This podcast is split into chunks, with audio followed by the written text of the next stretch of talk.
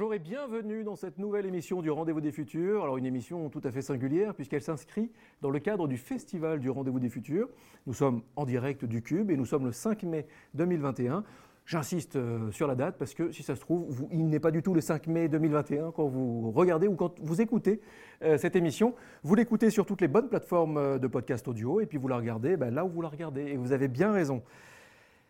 Tout va bien se passer, détendez-vous, on se prépare à un petit temps où nous allons explorer tout un chemin, vous allez voir, dans cette émission qui est préparée, mitonnée, euh, coproduite grâce au talent conjugué de la JD Carré, de Triple C et euh, de, du Cube, bien sûr. Euh, aujourd'hui, nous recevons Anne Rumain. Anne, bonjour. Bonjour. Alors, j'ai une manière tout à fait simple de présenter mes invités, vous m'excuserez. je prends leur mini bio Twitter. Ça tombe bien, vous êtes sur Twitter, parce que parfois, ce n'est pas le cas. Euh, Anne, doctorante en théorie politique à Sciences Po, CEVIPOF, consultante pour Auxilia Conseil, membre de Institut Momentum, compte perso. Tout est dit, c'est actuel, c'est parfait. Voilà, c'est ça qui est bien avec ces, avec bios. Euh, Anne, nous allons faire un, exercice tout à fait particulier avec vous. C'est une émission, un format assez court, un format festival. Il y a trois ans, vous étiez venu nous parler de collapsologie. Euh, et nous, finalement, à l'époque, on découvrait quelque part ce, ce sujet émergeait. À un an près, deux ans près, c'était ça. Euh, déjà, je voudrais, vous demander où, vous en êtes de vos travaux, mais finalement, rien que cette question, ça va partir, parce que c'est tout un chemin. On est parti, on vous, on vous a quitté sur ce terrain-là il y a trois ans. Où est-ce que vous en êtes maintenant et quel a été le chemin? Alors, euh, vous m'avez reçu, effectivement, je commençais à peine ma thèse, et donc maintenant, je commence à avoir un petit peu avancé dans, tous ces travaux-là. Euh, et c'est pas une chose aisée, parce que la collapsologie connaît un essor euh, très rapide, donc il y a un flot de critiques aussi qui vont accompagner cet essor, et il faut donc un peu essayer d'arbitrer entre toutes ces critiques. Et puis aussi, la collapsologie va aller vers des notions comme par exemple celle de résilience, qui sont pas moins compliquées. Mmh. Est-ce qu'on peut juste faire pause pour remettre un petit peu de, contexte ou de corpus derrière chaque, chaque mot? Euh, collapsologie, là en 2021, c'est quoi la collapsologie? Alors, la collapsologie, c'est un néologisme qui a été créé donc en 2015, vous le savez déjà, mais je le répète, par Pablo Servigne et Raphaël Stevens dans un petit livre qui s'appelle Comment tout peut s'effondrer. Et dans ce livre, la collapsologie est définie comme une science de l'effondrement, c'est-à-dire comme l'exercice euh, transdisciplinaire d'étude de l'effondrement de notre société thermo-industrielle et de ce qui pourrait lui succéder. L'effondrement, lui, est défini selon les termes d'Yves Cochet, qui sont repris dans le livre, et il s'agirait du processus à l'issue duquel les besoins de base, donc l'eau, l'énergie, l'alimentation, euh, par exemple, ne sont plus fournis à des populations par des services encadrés par la loi. Donc ça, c'est ce que la collapsologie se veut à l'origine, une science. Euh, sauf que la collapsologie euh, a véritablement apporté quelque chose d'autre encore que la scientificité, c'est-à-dire qu'elle a mis en discours ces constats scientifiques. Elle n'a pas inventé le motif de l'effondrement, qui existait déjà dans la littérature catastrophiste depuis les années 70. Elle n'a pas non plus découvert le dérèglement climatique.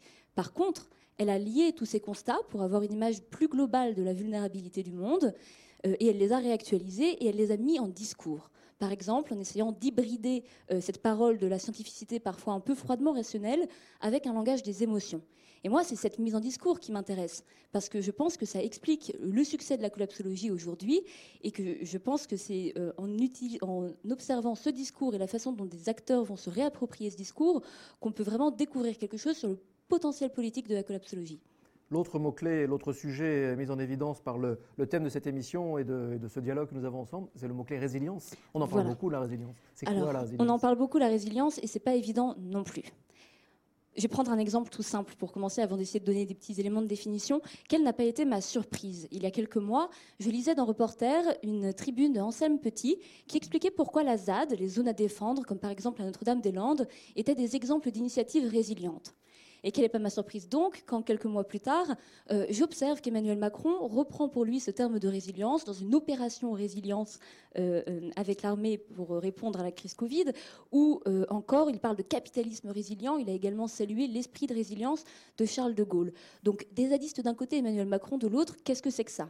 En fait, la résilience, à l'origine, c'est un terme qui vient de la physique mécanique, puis qui a été repris en psychologie, en écologie, en sciences sociales, euh, qui a été repris et bien défini par Rob Hopkins dans son manuel de transition. Mm. Euh, et puis maintenant, la résilience, elle vient quelque chose euh, qu'on trouve à la fois dans l'urbanisme, dans le développement personnel. Donc de quoi s'agit-il? Globalement, on a tendance à penser qu'un système ou un territoire résilient est résilient s'il est capable d'anticiper et de s'adapter, de se transformer face au changement. Mais une fois qu'on a dit ça, en fait, on n'a pas dit grand-chose. Et c'est ça qui m'intéresse, moi, c'est à quelles conditions euh, peut-on faire de la résilience euh, un système véritablement opérationnel? Et puis, finalement, qu'est-ce qui se joue face à cette dévitalisation du concept de résilience? Qu'est-ce qui est à l'œuvre là? Alors, Là, on va aller sur le chemin avec vous. depuis trois ans, du coup, vous avez, vous avez cherché et vous avez surtout cheminé. Oui. Qu'est-ce que vous avez découvert? Qu'est-ce que vous avez exploré? Racontez-nous un petit peu tout ça. Alors, euh, parmi les critiques qui reviennent beaucoup, euh, euh, qui sont beaucoup faites à la collapsologie, et qui sont également faites à la résilience, c'est intéressant de voir comme ces critiques se, mm. télescopent. une critique qui revient beaucoup, c'est que la collapsologie serait dépolitisée et dépolitisante, c'est-à-dire qu'elle ne mène pas véritablement les individus à être dans une position d'action et à épouser un projet politique. Pourquoi? Premièrement, parce que la collapsologie fait peur. L'idée d'un effondrement, ça fait peur. Et pour certains de ces détracteurs, des détracteurs de la collapsologie, la peur ne mène pas à l'action mais également parce que la collapsologie énonce des constats, à savoir celui d'un effondrement à venir, mhm. mais elle ne dénonce pas assez les causes de cet effondrement, à savoir le capitalisme productiviste. Et encore, comme le dit euh, Jean-Baptiste Frissoz, la collapsologie va lier un effondrement environnemental contre lequel il faut lutter et un effondrement de ce système capitaliste et productiviste pour lequel, en fonction des sensibilités politiques, on peut euh, lutter. Donc beaucoup de détracteurs de la collapsologie vont s'appuyer, on va dire, sur une approche euh, discursive, sur une analyse argumentative euh, d'un corpus de textes de Pablo Servigne pour prouver que celle-ci, que la collapsologie est dépolitisante. Mais moi, ce qui m'intéresse, c'est d'avoir une approche de la collapsologie depuis ses conséquences, depuis ses effets. Qu'est-ce que concrètement la collapsologie va créer dans les trajectoires de politisation des individus et qu'est-ce qui va en être en termes d'initiatives collectives et en fait, je crois que quand on a une approche de la collapsologie par ces conséquences-là, on en découvre vraiment la réalité politique, le, potentiel politique. À savoir que moi, euh, j'ai essayé de rencontrer, ces collapsologues, et de suivre leur parcours, de comprendre ce qu'ils devenaient. Je les ai rencontrés sur des ZAD. Je les ai rencontrés dans le mouvement des obéissances civiles Extinction Rébellion. Je les ai rencontrés également dans des communautés, souvent autogérées, qui vont essayer de mettre en place des modes de production à partir de permaculture. Des gens qui essayent véritablement des choses différentes. J'en ai également rencontré au sein des collectivités, notamment des agents territoriaux, qui essayaient de faire changer de l'intérieur, euh, les, de faire changer les choses de l'intérieur et de porter ce discours-là euh, d'un effondrement à venir. Voilà ce que j'ai fait. Et du coup, vous avez constaté euh, toutes ces conséquences-là. Ils font quoi? Qu'est-ce que vous avez vu qui pourrait et est-ce que ça éclaire le chemin à venir derrière? Ben, finalement, euh, ces initiatives-là, des ZAD, des communautés autogérées, etc., euh, elles n'ont pas attendu la collapsologie pour avoir lieu. Par contre, euh, les collapsologues vont nourrir, vont alimenter ces initiatives qui, selon moi, sont véritablement pertinentes. Et puis, il y a quelque chose qui est intéressant quand même, c'est la façon dont la résilience va être mobilisée par les collapsologues. En fait, moi, ce dont j'aimerais vous parler là aujourd'hui, c'est justement de ce flou autour de la notion de résilience, parce que je crois qu'on touche à quelque chose de très important. Euh, la résilience devient mainstream. Euh, ce terme-là, cette idée-là, euh, a été travaillée déjà par Bruno Villalba, Andrew Dobson, Luc Mal. Et c'est cette idée que finalement, il va y avoir des termes qui naissent dans un cadre proprement écologiste et qui vont perdre de leur puissance subversive. Le développement durable, la transition écologique, à l'origine, le projet, c'était de faire vivre dans les discours politiques, dans les mesures politiques, la notion de limite, de limite matérielle, de limite planétaire, qui s'oppose à une croissance infinie.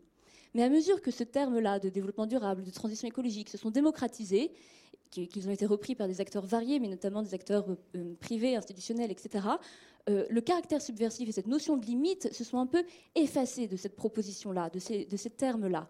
Et finalement, c'est ça qu'on retrouve un peu avec la résilience, à savoir qu'on n'est plus dans un cadre théorique écologiste. C'est Dobson qui fait euh, la distinction entre l'écologisme, à savoir une idéologie politique à part entière, qui se déploie dans ce cadre théorique qui reconnaît euh, la, présence, l'existence de limites euh, matérielles, et l'environnementalisme. L'environnementalisme, qu'est-ce que c'est? C'est un simple souci de l'environnement qui va venir se greffer sur une idéologie déjà existante. Et finalement, on ne cesse d'environnementaliser les termes, de les arracher à l'écologisme, qui lui est radical et qui est politique, tout à fait politique. Euh, et c'est ça, je pense qu'il faut essayer d'éviter avec la résilience, c'est-à-dire de faire un énième développement durable. La résilience doit être repensée depuis un cadre théorique proprement écologiste, si on ne veut pas que ça devienne une notion effectivement dépolitisante. Alors par où on commence? Alors, euh, D'abord, on arrête de faire, c'est Michel Juffet qui dit que la résilience est souvent tenue pour euh, le remède miracle à toutes les, tous les problèmes rencontrés par une société.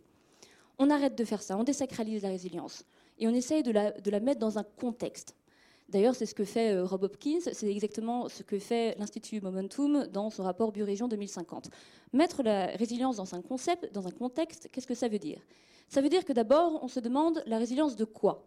Quel est le système dont on essaye de travailler la résilience? C'est quoi le territoire sur lequel on va travailler ça? Et quelles sont les spécificités de ce territoire? Social, environnemental, politique.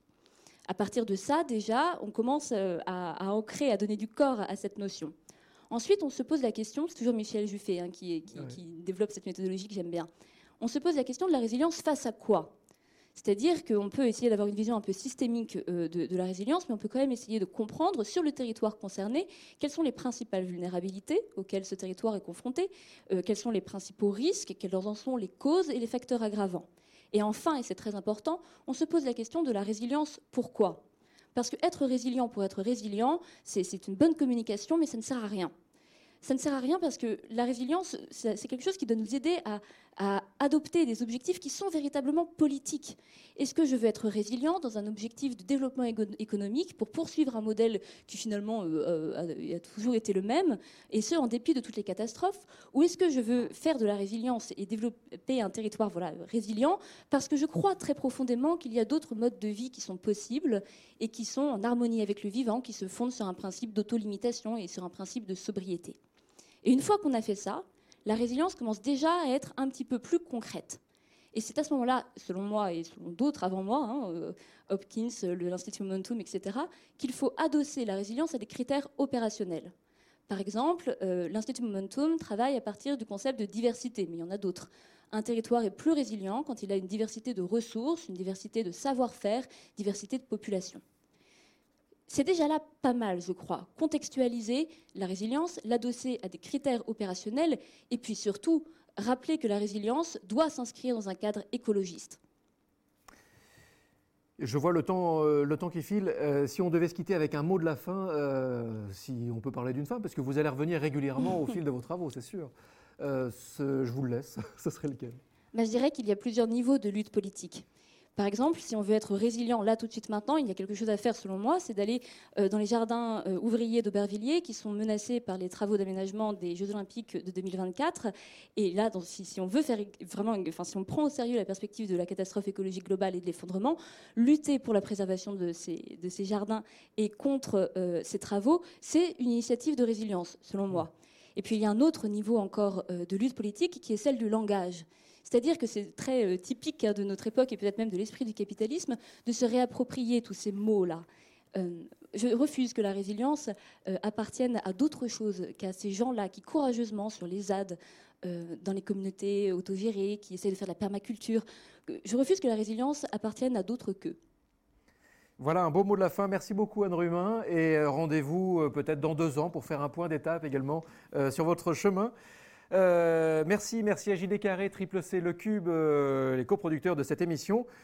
Retrouvez cette émission en vidéo sur toutes les bonnes plateformes de podcast audio. Puis comme d'habitude, si vous le voulez, aimez, commentez et partageons ensemble le changement. À bientôt.